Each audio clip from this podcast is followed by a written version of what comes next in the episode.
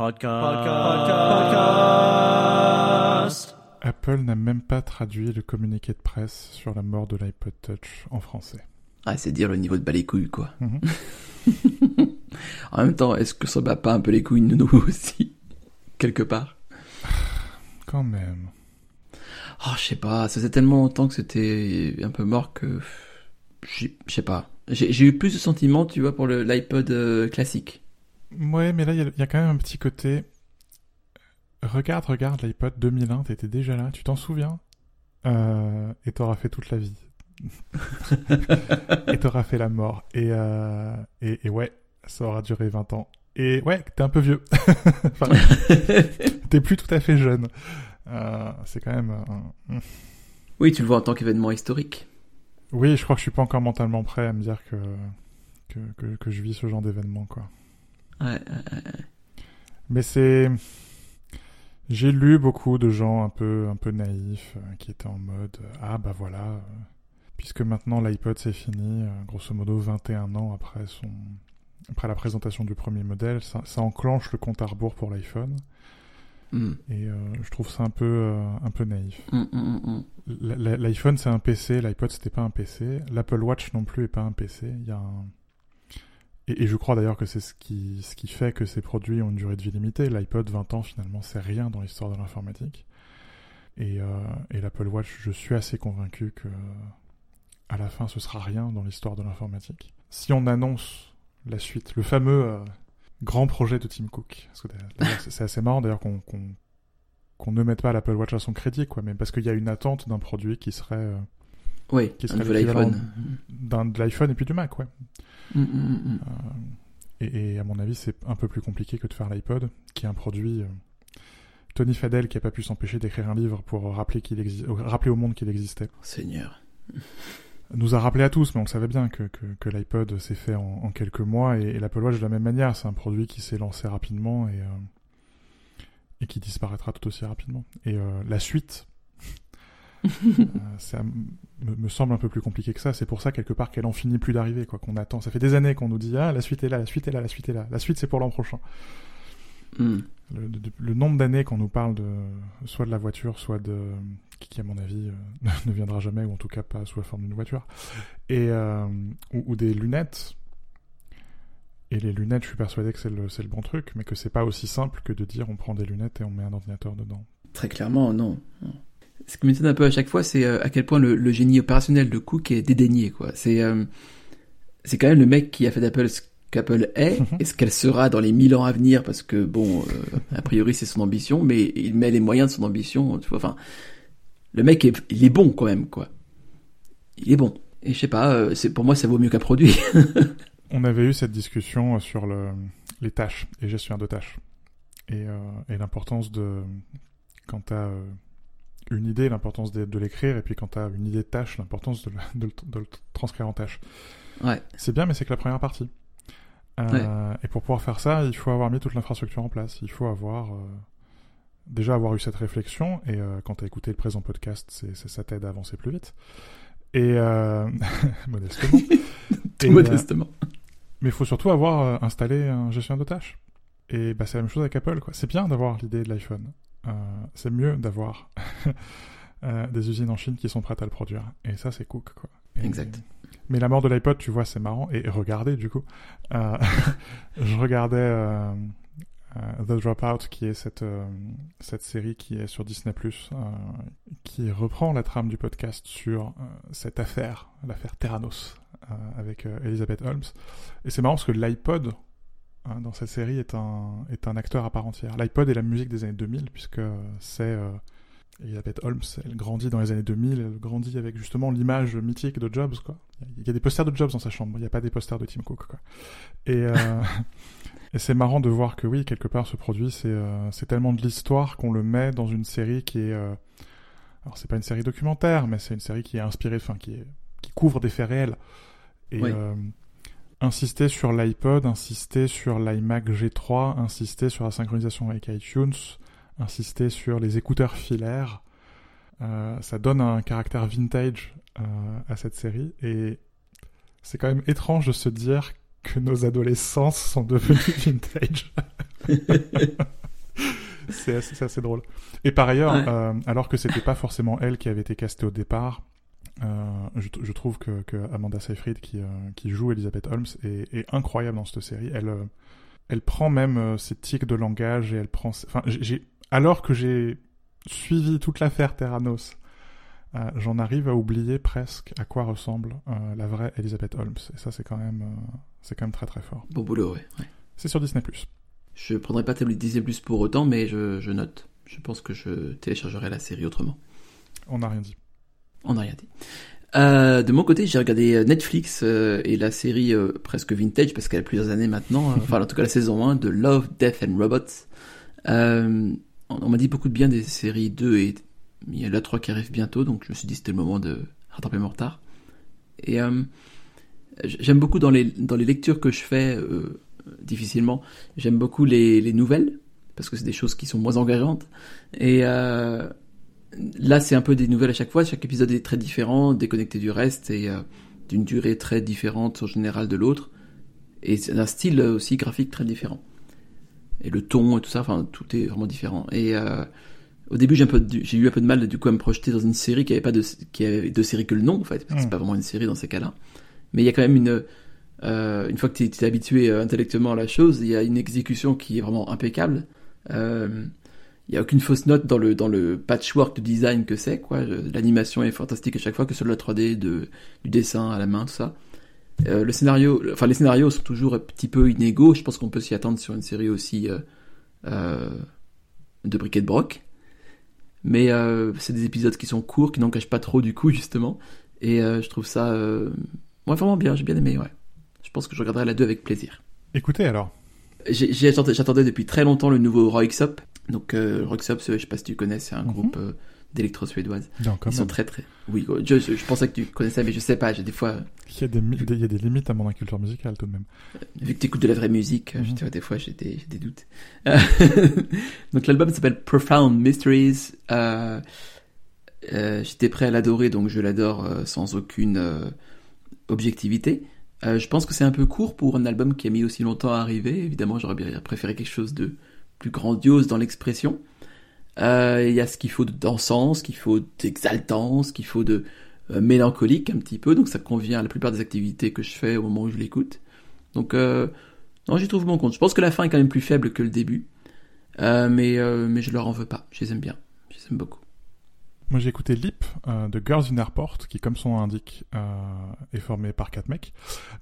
c'est C'est assez étrange, on en parlait euh, dans l'épisode il, y a 15 jours, mais c'est euh, classé dans Big Band par Apple Music. Parce qu'il y a des cuivres. Euh, c'est un album sur lequel est invité le, le Aarhus Jazz Orchestra. Mm. Mais moi, ce qui m'a vraiment... ce qui a vraiment retenu mon attention dans, ce, dans cet album, c'est la section rythmique qui est incroyablement charpentée. Enfin, mais... J'aime bien entendre mes enceintes, quoi, en ce mm. moment. Et euh, je me faisais la réflexion que c'était euh, une bande son assez idéale pour un road trip nocturne. Ça m'a rappelé euh, les traversées de la France avec la Peugeot 405 de mon père. Ce qui est assez étrange, mais pourquoi pas. C'est un mood. Le deuxième album que j'ai retenu de cette de cette quinzaine, c'était évidemment le nouveau Arcade Fire, qui s'appelle Oui, comme Weekend. Hmm. ce que j'attends avec impatience. donc alors, moi, j'aime bien Arcade Fire. Je, pense que j'ai pas de, il y a pas d'album que j'aime pas. Même, euh, enfin, tout le monde s'accordait à dire, en tout cas les puristes, je pense, s'accordaient à dire que Everything Now et Reflector, même avant, étaient, euh, étaient moins bien que le reste. Moi, je les ai un peu préférés au reste, donc bon, euh, peut-être que j'ai juste mauvais goût. Mais au final, je, qu'importe, j'ai passé un bon moment et j'écoute ça avec grand plaisir. C'est très, j'aime beaucoup leur manière d'aborder des choses de manière très directe avec euh, en même temps un peu de mélo, l'orchestral, tout ça, ça me plaît hmm. toujours euh, pas mal. Donc ça, ça marche toujours avec moi. On avait parlé de la manière dont certains compositeurs classiques pouvaient inspirer des musiciens de jazz. Mm-hmm. Et on n'avait pas évoqué Chopin. C'est vrai. et je, je découvre euh, que euh, Kurt Rosenwinkel et, euh, et Jean-Paul Brodbeck ont fait un truc qui s'appelle The Chopin Project. Alors j'ai toujours tendance à me méfier, j'avais déjà dit, de ce genre de truc parce que ça peut vite euh, virer à la soupe. Euh, mais là, c'est marrant parce qu'ils sont parfois très très éloignés du morceau original. Euh, et ça s'écoute pas forcément comme une jazzification de Chopin, mais vraiment comme du jazz, quoi. Avec voilà, un vague cliché de Chopin derrière, quoi. Ce qui est pas mal. Mm. Évidemment, la valse en do dièse mineur, tu, enfin, c'est, une tarte à la crème, donc tu peux pas, tu peux pas t'en éloigner, quoi. Et c'est peut-être le morceau le moins convaincant de l'album. Euh, mais je trouve ça, je trouve ça assez marrant. Et pour les gens qui, euh, enfin, on parlait de Bach notamment, où c'est voilà, c'est vraiment euh, le truc super classique à jazzifier. Pour les gens qui aiment bien ce genre de truc et qui s'attendaient pas forcément à Chopin, c'est assez marrant. C'est marrant aussi parce que un des compositeurs dont tu parlais la semaine, enfin le, le dernier épisode, Olafur Arnald, ça fait un, a fait un Chopin Project aussi. Ouais. Alors bah du coup c'est très, c'est quand même très Arnaldisé, mais c'est plus une sorte de saucisson aussi, Mm. où t'as d'abord du Olafur, ensuite du Chopin revisité, ensuite du Olafur, ensuite du... voilà. Et tous les morceaux de, de sont assez euh, d'inspiration chopinesque, mais euh, oui pour le coup en, en ambiance ça ça marche assez bien ouais. Enfin, je, me- je me demande jusqu'à quel point ça dit pas quelque chose de Chopin, quoi. Et, con- Ouais. et au contraire, euh, le, le fait que ce soit si difficile quand tu essaies de jazzifier Bach, de, de, de sonner autrement que comme Bach. Ouais. Euh, mais parce que voilà, il y a un côté presque totalitaire, quoi, dans sa méthode de faire de la musique. Et où, quelque part, Chopin laisserait plus de place? C'est pas impossible. Mon, mon, mon intuition, c'est que Chopin est beaucoup plus. Bon, enfin, euh, c'est tout à fait normal de dire ça, c'est romantique, évidemment. Mais du coup, euh, par définition, c'est une musique plus, plus adaptable humainement. Et il y a des choses beau- beaucoup moins résolues chez Chopin. Et donc, tu peux venir te greffer dessus et justement écrire la fin, quoi. C'est ça, c'est beaucoup plus humain, mais dans ses, dans ses fragilités aussi. Tandis que Bach, ben, va, va être. euh, Ah, bah voilà, c'est un peu comme le grégorien, quoi, tu vois. On peut pas faire grand chose de plus. Ça existe et c'est suffisant, quoi. Et donc là, évidemment, on parle de vieillerie, et euh, dans les choses qui viennent tout juste de sortir, euh, je voulais quand même mentionner Hiroshima de Sight Non Sight. Sight Non Sight, c'est Simon Collison, qui est euh, le designer dont, dont on a déjà parlé, et qui a cette euh, superbe petite playlist euh, qu'il modifie chaque semaine, qui est plein d'électro. Et donc, il a sorti un, un tout petit album, je crois que ça fait quatre pistes, euh, quatre ou cinq pistes de- d'électro un peu planante, un peu ambiante autour d'Hiroshima. Et ce qui est assez fascinant, c'est que un des, un des morceaux, Paper Cranes, c'est euh, autour de la question de la bombe atomique à Hiroshima. Et quand, quand on se rappelle du contexte dans lequel on est actuellement, euh, et les menaces très claires euh, qui ont été for- formalisées par la Russie sur le sujet, ça, Mhm. Euh, tu, tu peux, tu peux mettre ça en mode électro-ambiante, musique d'ascenseur, quoi, t'écoutes pas. Mais si t'écoutes, euh, ça te fout la chair de poule, quoi, parce que ça te rappelle que Hiroshima, finalement, c'était il y a pas si longtemps que ça, quoi. Donc voilà, Sight Sight, Hiroshima. Bonne ambiance. Mhm. Mais. Ah, comment il casse l'ambiance, Anthony, quand il parle de la guerre et tout, alors qu'à Paris, c'est une fête, avant tout. non, oui, peut-être pas. Lire? Lire. Arnaud n'a pas lu grand-chose ces deux dernières semaines. Donc j'ai bien accordé, oui, c'est ça, deux dernières semaines. Euh, Arnaud est en train de lire euh, Why We Sleep, enfin, pourquoi nous dormons, parce qu'il lit en français, parce que c'est un bab tout fragile. Et euh, c'est du docteur Matthew Walker. Et euh, c'est un livre dont il avait entendu parler euh, chez Weezings auparavant, parce que pendant les études sur le sommeil et tout, il y avait eu une citation de cet auteur-là, de ce docteur-là. Et euh, après, j'avais vu une interview de Tom York de Radiohead chez Stephen Colbert qui parlait aussi de ce livre. et Ça m'a vraiment intrigué, du coup, j'ai commencé à le lire. C'est dense, hein C'est un, oui, je me souviens t'avoir embêté avec ce livre-là que, que, que j'ai lu et que et donc je suis curieux d'avoir ton avis euh, parce que je suis pas forcément dans le camp majoritaire euh, de, de la critique de, de cet ouvrage. Donc j'aimerais voir comment toi, qui en plus euh, avec Weezings a vu le, la partie pas traumatique, mais le- la, la partie assez physique de la Hmm. de la perte de sommeil. la- Enfin, qu'est-ce que c'est qu'une perte de sommeil Euh, je, suis- curieux de voir ce que ce que t'en penses et comment tu comment tu perçois ce qui- non pas seulement ce qu'il raconte, mais comment il le raconte. Je suis vraiment curieux de- d'entendre ça. Hmm. Bah, je te ferai, je te dirai ça dans 2023, du coup. je te dirai ça sans problème. Avec grand plaisir. Donc toi, tu vois, t'as rien lu. Moi, au contraire, j'ai lu trois bouquins parce que pourquoi pas. Euh, Gna, gna, gna, gna, gna. Non mais en fait, c'est très simple la vie. Si tu regardes pas YouTube et Netflix, tu lis des livres. Il y a pas de y a pas de miracle quoi au bout d'un moment. Mais il y a aussi Instagram. Oui, mais j'ai pas de compte, donc tu vois, c'est facile. Ah bah voilà. J'ai j'ai aussi lu de la pop science euh, aussi écrit par un Monsieur Walker, mais pas le même, euh, qui est euh, The Miracle Pill, qui est un livre sur euh, l'activité et la mobilité et pourquoi c'est important de marcher. Ah, intéressant ça. Et euh, qui est plutôt bien foutu. La pop science, je trouve ça un peu chiant parce qu'en général, t'as un chapitre qui est répété 15 fois. et là, non, c'est plutôt bien foutu, je trouve. Et euh, moi, je trouve, je trouve incroyable qu'un qu'un type qui s'appelle Peter Walker écri écrive un livre sur la marche. C'est quand même euh, et, et ne se sente pas obligé de dire à quel point c'est ironique. Euh, J'ai aussi lu deux petits romans, euh, Liv Maria de Julia Carnenon, et bah c'est non. Et, uh -huh. Pourquoi? Euh, toutes les explications sont métrozen dodo, mais j'ai écrit cette phrase que, qui a beaucoup fait rire Cécile. La quatrième de couverture promettait le portrait éblouissant d'une femme qui a connu mille vies. La quatrième de couverture, comme souvent, décrit un autre livre. Je crois que ça, ça se suffit à, à soi-même. Et j'ai lu un livre qui était bien mieux que ça, qui est euh, 39 rue de Berne euh, de Max Loeb donc pour le mmh. qui est le deuxième livre suisse que je lis euh, de ma vie, et donc deux livres suisses, deux fois euh, 100%, donc on est bien la Suisse. Bravo la Suisse. Bravo la euh, Suisse. Bravo. Acheter. Et oui, car nous dépensons l'argent que nous gagnons durement. Eh bien, je l'ai dépensé, Anthony, figure-toi, dans des chaussures fagots. Euh, parce que je me suis dit, euh, pourquoi pas. Non, en vrai, parce que c'était, j'avais une super promotion. Euh, genre, au lieu de les acheter 100 balles, j'ai acheté 40 balles la paire, enfin, c'est un truc comme ça. Donc, euh, ça valait le coup. Euh, dans ma tête, j'aime pas dépenser trop pour des chaussures parce que j'en change tous les deux ans. Parce que je suis une, horrible personne. mais, euh, mais, euh, mais voilà, du coup, du coup, j'ai des choses éco-responsables parce que c'est pas cher, donc je suis content. Et j'espère que ce sera quali, on verra bien ce que ça donne.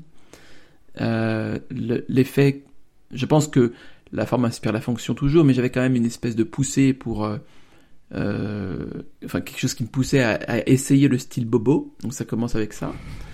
Et euh, bientôt ce sera les t-shirts à 80 euros et puis euh, uh -huh. enfin 80 euros en solde bien sûr. Ouais, j'ai, je sais pas si j'y ai hâte ou pas. C'est un passe-temps euh, euh, dispendieux de s'habiller bien.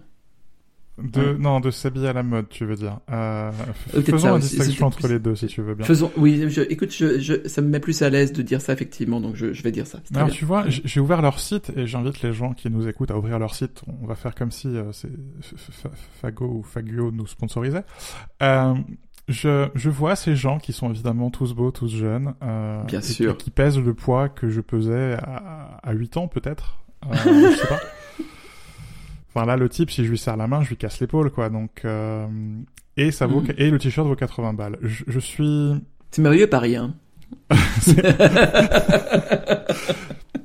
Écoute, c'est là que tu, c'est là que je sens que je suis, que j'habite en province, ouais. Dans, dans, que, ouais. que finalement, Lyon, c'est la province. Ouais, Le truc que je m'explique pas, et je pense qu'il y a une raison pourtant commune, mais je n'arrive pas à voir ce que c'est pour l'instant, c'est que ces choses-là, ces genres de magasins, existent dans des arrondissements de gauche, genre le dixième, euh, où je travaille, bah euh, c'est que des boutiques. Genre j'ai vu une boutique, je croyais que c'était des habits pour enfants, non, c'est des habits pour chiens.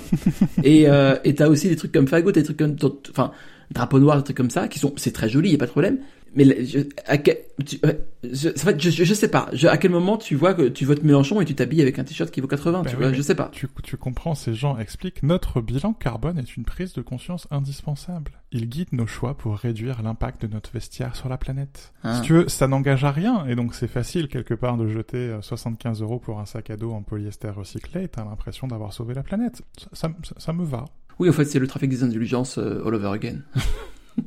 Écoute, oui, euh, c'est oui, comme souvent, tu as la métaphore parfaite. Euh, oui. C'est avec plaisir, c'est cadeau. ouais, ouais, ouais. Alors que tu vois, moi, j'ai pas cherché à comprendre. J'ai acheté un, un, objet en plastique euh, qui est même pas du plastique recyclé. Euh, j'ai posé la question. C'est le Vitra ID qui est un petit. Comment décrire ce truc? Vous savez, quand euh, vous essayez de jeter vos clés dans l'entrée et que vous vous dites que ce serait quand même bien de mettre un cendrier ou une coupelle ou une assiette ou un truc comme ça, mmh. bah Vitra, ils se sont dit pourquoi on ferait pas ça? Et on le fusionnerait avec un pot à crayon, on mettrait les deux ensemble dans un seul moule en plastique et on vous vendrait ça 35 euros parce que pourquoi pas. Donc j'en ai acheté deux. et euh, la, la, réflexion que je me faisais, c'est que au toucher, en fait, c'est super agréable. C'est entre le plastique et la céramique, ce qui est assez étrange. Euh, il y a un côté, un, un, grain extraordinairement fin. C'est évident de décrire ça dans un podcast. Et le seul truc que je trouvais dommage, c'est que ce soit du plastique vierge, que ce soit pas du plastique recyclé. Et Mm. donc j'ai fini par poser la question et euh, il se trouve qu'en même temps j'interviewais euh, un fabricant de câbles et de chargeurs qui en fait m'a expliqué que justement un des grands problèmes du plastique recyclé c'est que tu peux pas contrôler euh, forcément euh, 100% des composants et que euh, le traitement de surface est pas exactement le même et donc tu peux pas forcément avoir euh, ce genre de toucher euh, Mm. qui oui est, est très très organique quoi. Ça donne pas l'impression d'être du plastique. Ça a une tactilité. Et tu m'aurais dit Anthony en 2022 euh, tu discuteras de la tactilité d'un machin dans lequel tu mets tes clés dans l'entrée. Je t'aurais dit ah, je sais que je suis snob mais quand même pas à ce point. Et ben vous savez quoi? Si vraiment en fait à ce point Mais un jour, on parlera du fait qu'on est snob. Je commence de plus en plus à l'admettre.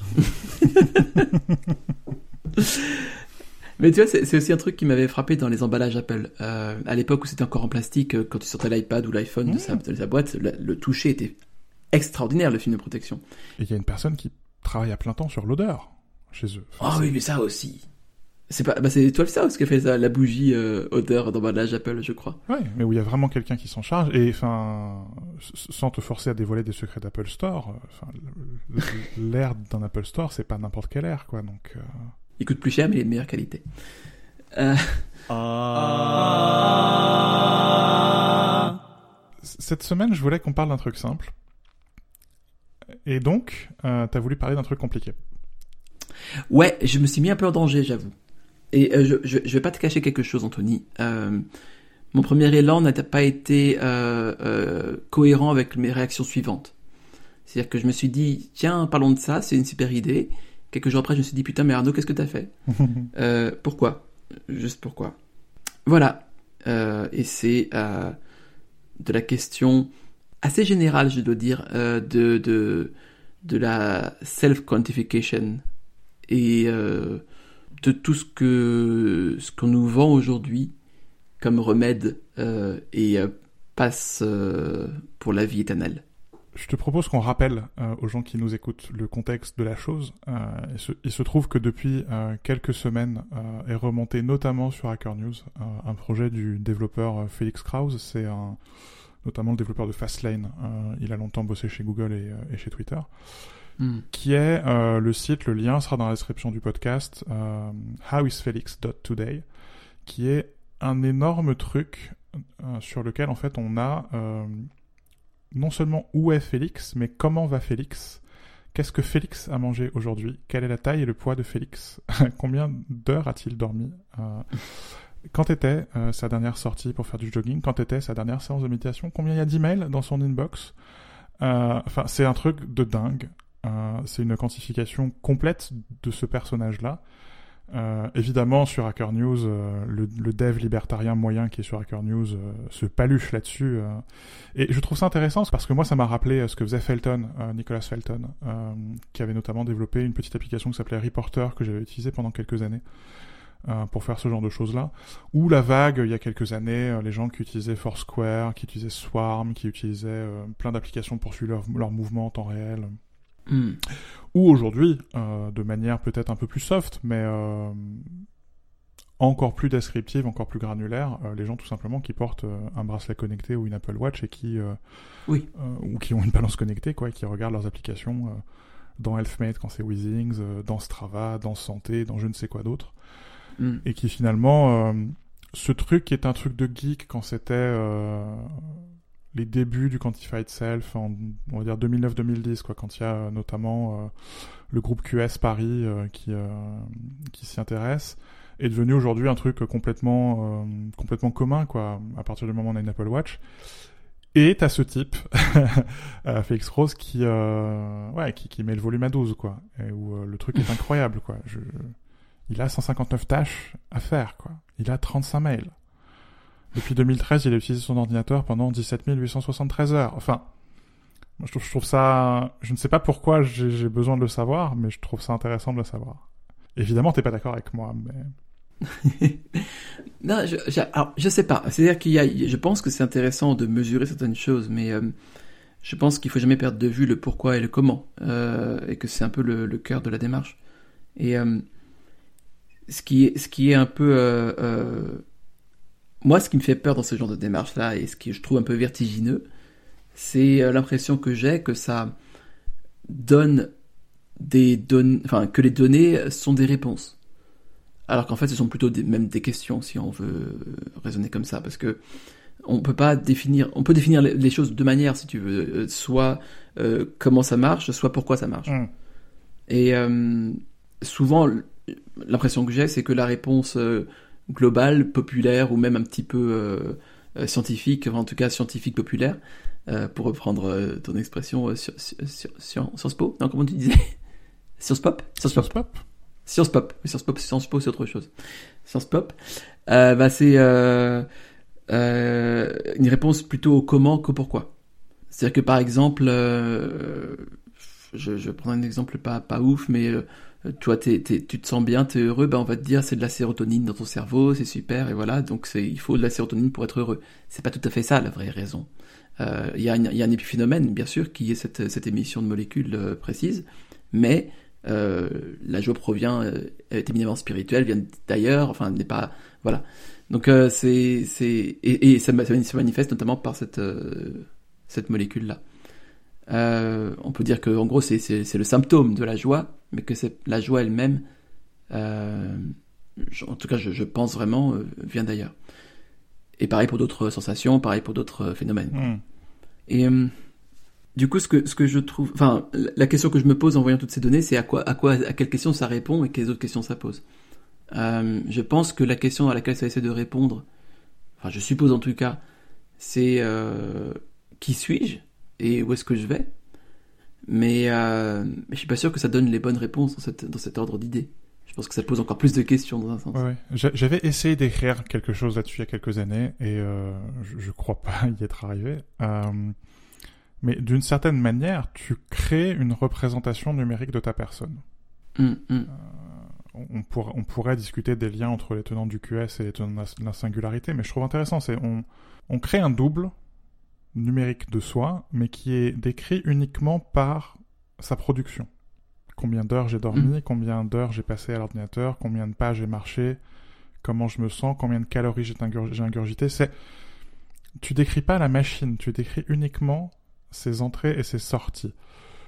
Je- crois que les entrées et les sorties, elles, elles suffisent à, à juger la machine. Encore une fois, je suis intimement persuadé qu'un système se juge à sa production. Euh, et que quand Mm. un système tue des gens, le système est mauvais. Hein Euh, et on se fiche, on se fiche de savoir si euh, c'est une Kalachnikov ou une voiture. Sans vouloir faire mon cycliste de base. Euh, Pas, pas du tout, pas du tout. je crois que les entrées et les sorties suffisent à juger de la machine.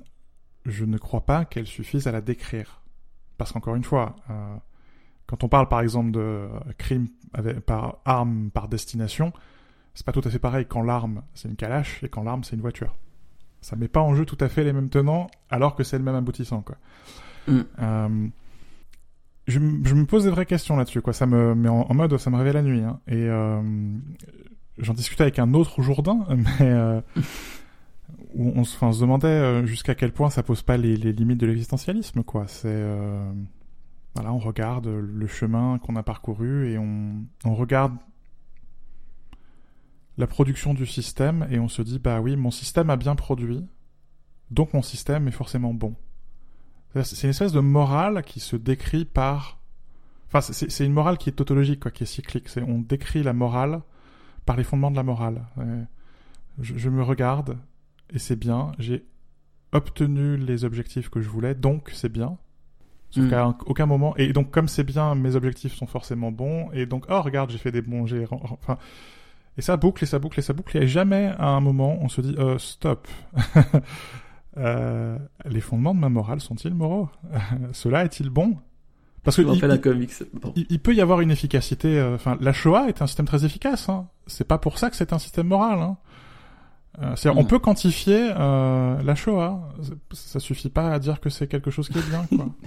Oui, certes. Et il y a une espèce de de cosmogonie personnelle, quoi. C'est euh, on ne regarde plus le ciel, on se regarde soi et on se regarde soi en tant que nuage de points. C'est-à-dire on devient son propre ciel. Et finalement, ce que tu es est cette constellation de points. Je trouve pas ça complètement inintéressant. Hein. Euh, je trouve ça même fascinant. Euh, et j'ai essayé de produire du, du point pour voir l'effet que ça fait. Euh, et je crois que ça change fondamentalement ton rapport euh, non seulement à ta petite personne, mais au monde. Euh, mais enfin, quand même, c'est pas neutre, quoi. Non, c'est ça, c'est ça. Je crois que c'est très facile de se fourvoyer avec ce système-là, enfin, ou cette vision-là. J'avais vu, je voyais un comics sur, sur Insta qui était rigolo qui disait, ah mais, enfin, une personne qui arrive en enfer qui se demande ce qu'elle fout là, quoi, Mm. et puis le diable lui dit, Emma, c'est tout à fait normal, je comprends la confusion, euh, pas de souci. euh. Donc en fait, effectivement, par rapport à votre système de valeurs, vous étiez une personne super, mais en fait, les valeurs euh, objectives disent que vous étiez un gros connard. Et du coup, c'est pour ça que vous êtes là.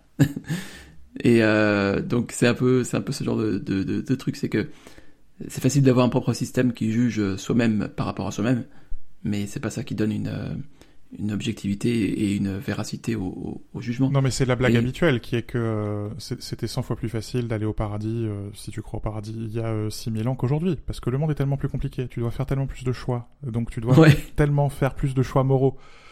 Euh, Donc forcément, je veux dire, avant, tu faisais trois choix moraux dans ta vie.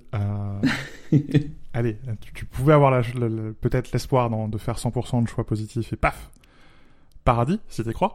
Euh, Aujourd'hui, euh, tu fais euh, 30 000 choix dans, la journée. Euh, tu, tu- peux pas, quoi. Donc forcément, tu vas en en faire, forcément. Et je trouve intéressant parce que ces, gens-là, finalement, en, en créant de la data, créent de nouveaux choix. Euh, et, donc, euh, il y a une espèce de d'atomisation existentielle exponentielle euh, qui, les condamne forcément à, un certain enfer, quoi. Si je peux me permettre de faire de la, de la pop religion. Théolopop.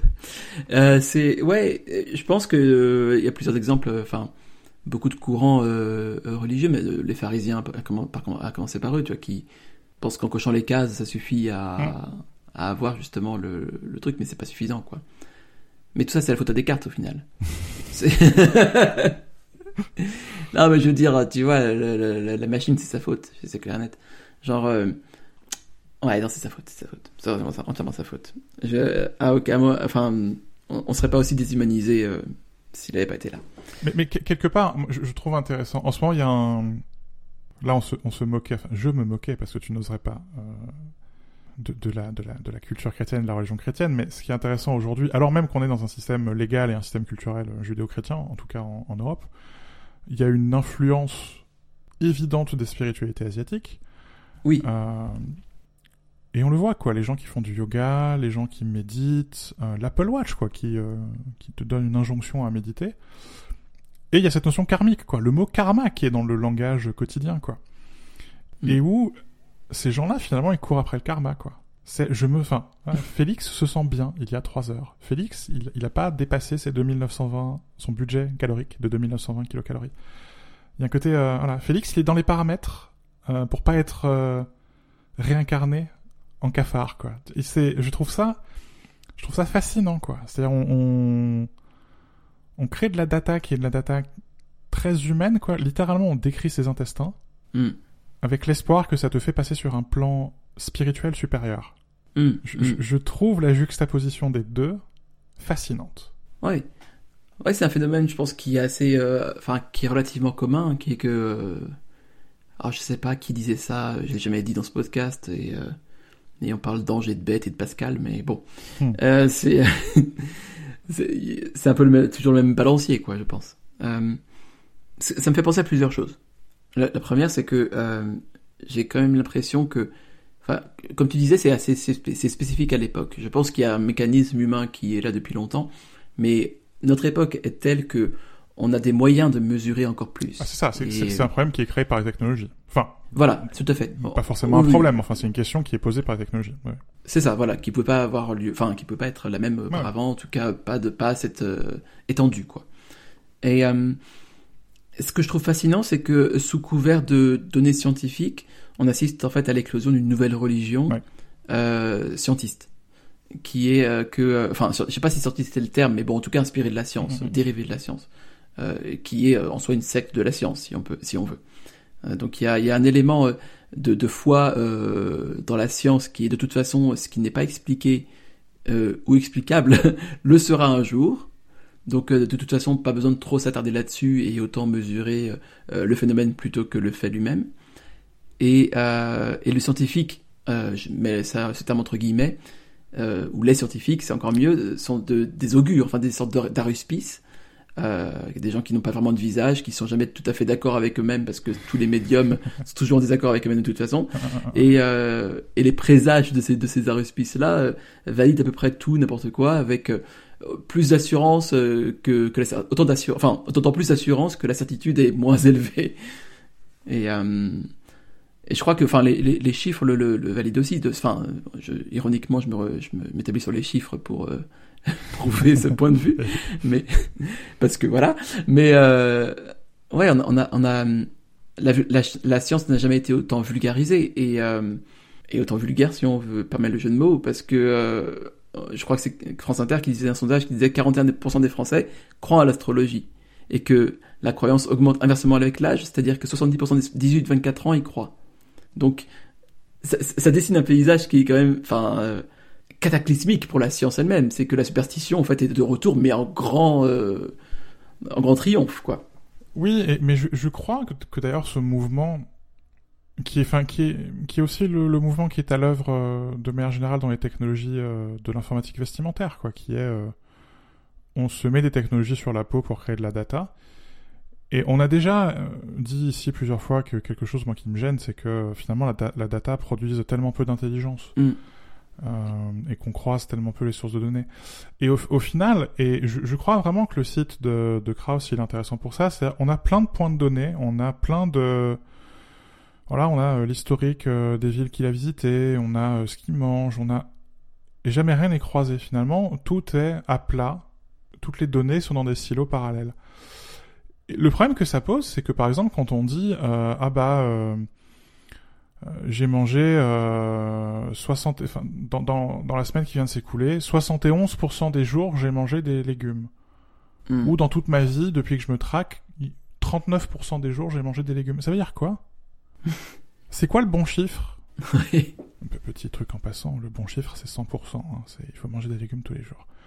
Mais 30, 39% qui est en rouge sur son site n'est pas pire que 71% qui est en vert sur son site. C'est la même chose. Mm. Mm, c'est pas le bon mm, chiffre de toute manière. Ça devrait être 100%. et, et, donc quand on prend ce chiffre en isolation là, en isolation, qu'on se contente de comparer un chiffre à un autre dans un silo, sans ouvrir sur, euh, j'allais dire la vérité scientifique, mais sans ouvrir sur euh, ce que l'on sait de par ailleurs comment le corps humain à peu près fonctionne et quel est le consensus scientifique sur comment la machine fonctionne, le chiffre est mauvais. Ça veut dire quoi euh, Je suis allé euh, faire, euh, je suis passé euh, à la salle de sport que 50%, 57% des jours depuis que je me traque. Mm. J'ai pas d'abonnement à la salle de sport, je suis peut-être plus en forme que lui parce que tu sais quoi, je bouge absolument tous les jours. Alors que lui dans sa bagnole ou lui dans son avion, bah il bouge pas quoi. Et ça ne dit rien finalement de son niveau global de mobilité, ça ne dit rien de sa santé. Enfin, c'est le truc que je trouve extraordinairement gênant, et c'est d'ailleurs pour ça que j'ai arrêté de, de traquer ce genre de truc, et c'est aussi pour ça que je porte si peu mon Apple Watch, euh, c'est qu'à la fin, ça ne dit rien. Ça ne dit rien. C'est ça. Et ce qui est effrayant, je crois que c'est qu'on plaque une morale là où il n'y en a pas. Il n'y a pas de place pour de la morale euh, ou de, de jugement éthique euh, sur la data. Euh, et l'autre problème que, que ça pose, et que tu soulignes très bien, c'est que ça crée une relativité euh, je pense, absolument déstabilisante en termes de société. C'est-à-dire que, genre, tu peux, tu peux pas individuellement euh, créer de, de, de d'échelle sociétale par rapport à ces données-là, euh, sans pour autant t'empêcher de mettre un jugement moral là où il ne mmh. devrait pas être. Et du coup, forcément, tu crées une, cette relativité du jugement, de l'éthique. Le danger est énorme parce que euh, tu, tu crées littéralement les conditions d'une loi relative. Donc soit tu vas tout cadrer et tout légiférer et ça va devenir impossible et, euh, et inhumain et oppressant possible, soit tu vas euh, en fait bah, tout relativiser et créer une sorte de nouvelle religion du coup parce qu'il faut créer euh, là où il n'y a pas de flics il faut créer des prêtres et du coup c'est c'est une autre une autre forme de dogmatisme qui s'impose quoi. Et moi le truc qui m'interroge c'est je, je, suis persuadé que c'est pas mauvais en soi et que ça peut être intéressant tant qu'on décrit une seule personne. C'est ça, ouais. C'est-à-dire, euh, et, et qu'il faut la, et évidemment, il faut de la corrélation. C'est-à-dire que le jour où on aura enfin des applications qui sont capables de dire, regarde, hier tu as bu euh, de l'alcool, ou euh, voilà, ou tu as mangé, tu as mangé tant de calories et tu as mangé plus de sucre que d'habitude, et regarde l'impact sur ton sommeil, pour utiliser ce mot horrible, impact.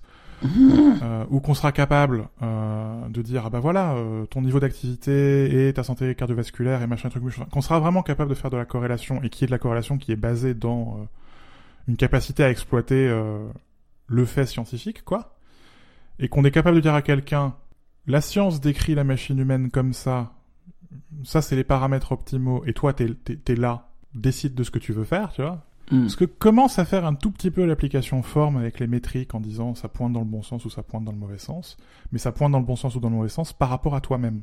Ouais, ouais, ouais. Il n'y a pas d'injonction morale sociétale. Euh, ça, ça me va. La, preuve que ça me va, c'est que euh, je, je, je, je- non seulement j'écris, mais je publie euh, ce que je lis, le café que je bois, le thé que je bois, je prends des photos euh, des façades qui m'intéressent. Enfin, je garde euh, tous mes talons de concert. Enfin, finalement, je garde de la data sur moi, quoi. Je me quantifie d'une certaine manière, mais je me quantifie pas par rapport à un impératif moral ou par rapport à la société, quoi. Je me quantifie par rapport à moi-même. Je, je veux quelque part euh, savoir quels sont mes propres goûts parce que finalement, euh, c'est assez difficile. L'in- L'injonction, hein, euh, connais-toi toi-même. euh, en fait, elle est super difficile. Hein. Euh, c'est pas un truc si évident que ça, quoi. Et donc, si tu ne prends pas quand même le temps de t'arrêter et de réfléchir deux secondes à euh, qu'est-ce qui fait ton goût, et d'une certaine manière, ce podcast, et on nous le reproche, hein, certains commentateurs nous le reprochent, qu'on se serve de ce podcast comme aussi d'une manière de confronter nos, nos goûts l'un à l'autre, euh, et donc de nous définir en tant qu'individu sur c'est quoi mes goûts, c'est quoi tes goûts. Euh, Mm. Et oui, je suis un affreux snob, et t'es un peu moins snob que moi, mais t'es en même temps tellement plus snob que moi sur d'autres trucs. Enfin, Oh oui. mais cet exercice est super utile, quoi, parce qu'en se connaissant l'un l'autre, on se connaît soi-même. Euh, le danger, ah, ce serait que ça devienne euh, une injonction morale, un impératif sociétal, et le glissement que je vois, moi, c'est euh, un glissement qui euh, t'implique, puisque tu travailles pour à la fin une mutuelle, Mm. euh, et qui est l'injonction de partage de ces données, euh, et qu'à partir de ces datas-là, et d'une vision forcément limitée de la manière dont fonctionne la machine humaine, parce que voilà, il y a 50 ans, on disait aux gens, surtout n'allez pas faire de jogging parce que vous allez faire une crise cardiaque, et maintenant on dit aux gens, non, non, faut courir, faut courir, faut courir pour éviter la crise cardiaque. Euh, donc on le sait, le consensus scientifique, il change. Mm. Mais en attendant, euh, on prend des décisions par rapport au consensus scientifique. Et donc si demain, on a une mutuelle qui te dit tu marches pas assez donc je vais te faire payer plus cher ou je vais pas du tout te couvrir, là moi ça me pose un problème. Surtout quand on sait que un chiffre comme euh, il faut marcher 10 000 pas, ça ça fait des années que je me bats contre ce chiffre-là, ce chiffre sort de nulle part, il sort d'une campagne de pub pour un podomètre japonais dans les années 70. Euh, il a aucune euh, réalité euh, tangible, scientifique, enfin il, a, il ne correspond à rien ce chiffre. Il y en a beaucoup comme ça. Le petit déjeuner, le repas le plus important. Enfin, non, niquez-vous, c'est un truc des, des... Oui mais c'est un truc des Le problème, c'est que le chiffre quoi. de 10 000 pas maintenant est, est quand même utilisé par un, un assureur, pas, pas, pas le tien, euh, pour, euh, pour justifier certains tarifs. Quoi. Donc c'est quand même, enfin, tu vois, je, je crois Mm, pas que moralement ce soit un problème de faire du quantified self. Mm. Euh, je crois que ça pourrait devenir un problème moral s'il y a une injonction de le faire. Tu vois C'est ça. En fait, je pense que c'est encore trop primitif peut-être aussi pour. euh, Enfin, c'est à la fois le, le- l'avantage et l'inconvénient, c'est que c'est très primitif à l'heure actuelle et qu'il n'y a pas encore de lien qui est Et fait. que du coup ça passe pour un truc de cinglé. Ex- exact. Oui. voilà. Donc c'est très euh, niche. En fait, la manière dont c'est fait. Et euh, je pense qu'il n'y a pas deux. Enfin, s'il y a deux personnes comme Félix dans le monde, c'est déjà trop. Mais bon, c'est voilà. et euh, du coup, euh, y a il y a c'est relativement inoffensif dans ce terme-là. C'est que ça s'applique euh, de manière très individuelle et et, et très épiphénomique, épiphénoménale. Phénoménal. Ouais. Épiphénoménal. Merci. La, la, la- ce que, la question que je me pose, c'est qu'est-ce que ça, qu'est-ce que ça donne quand justement euh, la réalité qu'on croit décrite par la donnée euh, ne correspond pas à la vraie réalité. Hmm. Si un jour on se sent mal et qu'en fait on a coché quand même toutes les cases pour se sentir bien, qu'est-ce qui se brise à l'intérieur du soi, de soi, quoi? Mais c'est ça, il peut y avoir de la même manière qu'il y a des dysphories face à la photo filtrée, sans vouloir encore une fois cocher la case de bingo, les gens qui nous écoutent, euh, cocher la case les filles qui se regardent dans le miroir après avoir utilisé des filtres sur Instagram.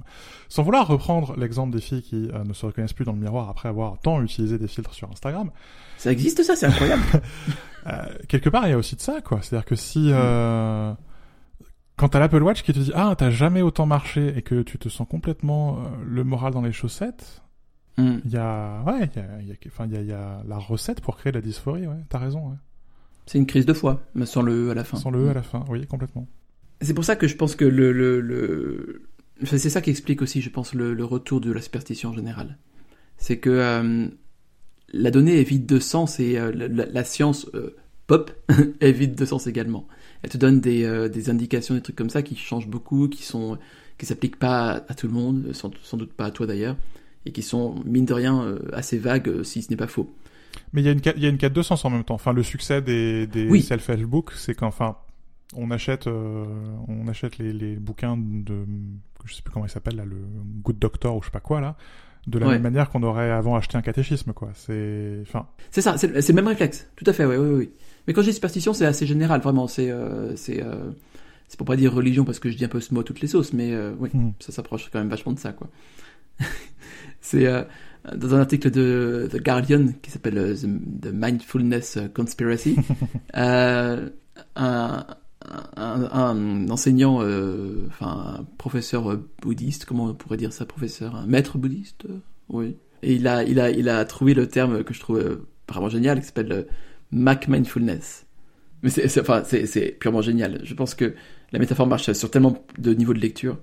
C'est que euh, déjà on éviscère le yoga de son aspect religieux pour le remplir de choses qui sont Mm. potentiellement pires encore. Euh, quand je dis pire encore, je ne juge pas évidemment la religion idée, euh, idée- enfin initiale, Euh, mais que c'est que euh, elle a, elle a tout un contexte et qu'il faut prendre le temps d'absorber et que souvent c'est fait de manière tellement rapide et euh, précipitée même que, que on n'a pas le temps pour s'adapter à ce, à ce, ce, ce point de vue-là. Et donc, euh, soit on, on rentre dans un culte de soi très littéral, en euh, My body is a temple et ce que tu veux, soit on part euh, dans le grand n'importe quoi. Enfin, je suis passé devant une, une- toujours dans le 10e arrondissement, évidemment, je suis passé devant une, une échoppe qui disait, qui listait donc dans cet ordre euh, yoga, pilates et exploration des vies antérieures. bon, pff, voilà quoi. Je veux dire, bon, je sais pas si j'ai besoin d'épiloguer là-dessus, mais la, la, la- la précipitation en fait n'est jamais bonne conseillère, je pense. Euh, surtout dans des problèmes aussi profonds euh, qui nous affectent en tant que société occidentale euh, sur le déclin.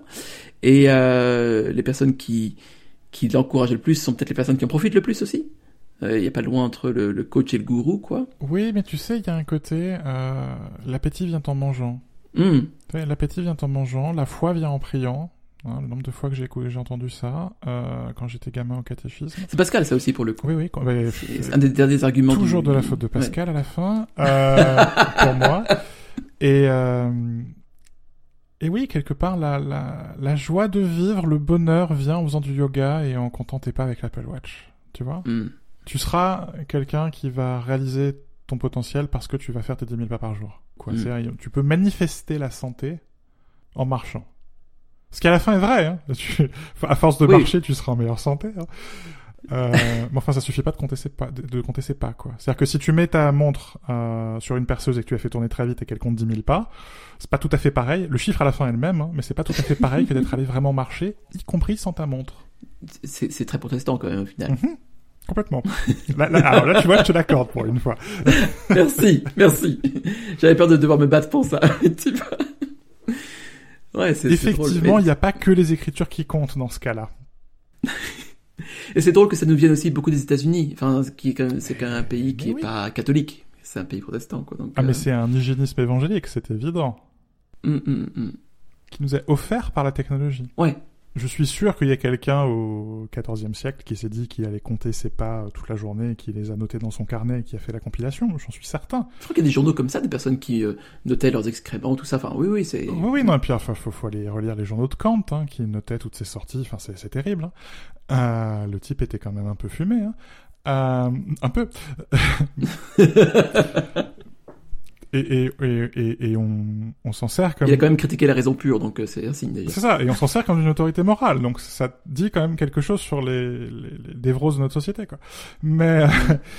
euh, Kant. On le, on le voit, le type qui a souffert de Kant.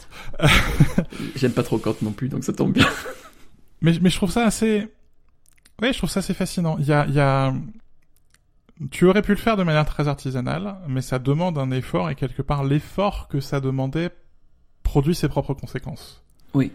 Alors que là, quelque part, tu peux le faire de manière complètement passive. Mais en même temps, courir derrière le chiffre de manière totalement active. Ma mère, le rapport que ma mère a avec le classement des pas dans l'application Weezings. Et à chaque fois que je vais voir ma mère, elle me met dans la gueule, bah alors, ce mois-ci, je t'ai battu pendant trois semaines. Tu vois, je trouve ça...